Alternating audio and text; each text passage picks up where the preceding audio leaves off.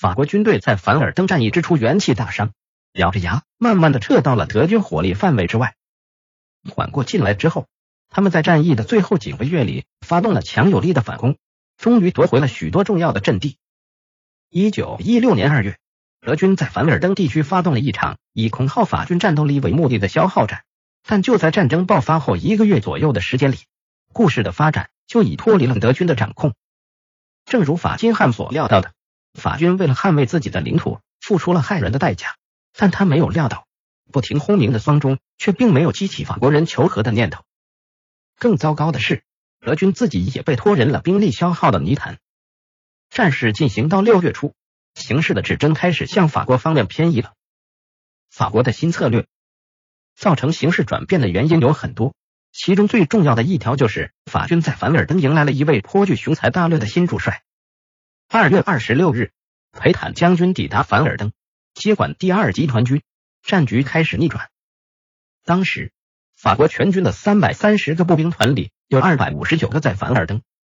为了不让战士们死守前线，白白牺牲，为了保证军队的战斗力，裴坦决定采用轮流应战，部分休整的战斗模式，即镇守前线的将士们也不必勉强还击，只要保证阵地不失，就算完成任务。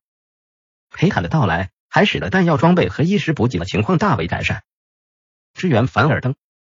当时进出凡尔登的主要公路和铁路都早已被德军切断。只剩下一条通往巴勒迪克长约六十四千米的二级公路，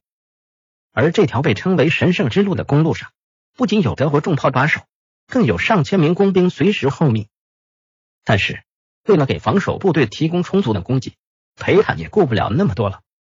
在他的安排下，法军的卡车每天在这条道路上像钟摆一样来回的输送大批弹药和成千上万的士兵。同年四月，裴坦升任战斗组团总司令。接替他出任第二集团军总司令的罗伯特·尼维勒，则按照他的方针继续打理军队。六月四日，俄军发动布鲁希洛夫攻势；七月一日，英军发动了索姆河会战。盟友们的这两次行动，大大的分散了德军的火力，逼得十五个德军师级部队赶往东线救急，着实给裴坦帮了大忙。虽然这场战役在夏末进入了僵持阶段，但法金汉也为自己的失误付出了代价。八月二十九日，陆军元帅。保罗·冯·辛登堡和埃里克·鲁登道夫取代法金汉成了德军总参谋长，而这两人决定迅速结束在凡尔登的战斗。秋天到来时，战役的主动权彻底落到了法军手里。查尔斯·曼金的法国第三集团军于十月二十四日率先发动进攻，当天就夺回了被德军占领已久的多奥蒙特要塞。十一月二日。该部队又夺回了自六月七日起就落人德军之手的沃克斯要塞。十二月中旬，战况终于有所缓和，此时德军手里只剩下开战时抢来的一小部分阵地了。凡尔登战役是第四世界大战中持续时间最长的次对抗，交城双方在此过程中都吃够了苦头。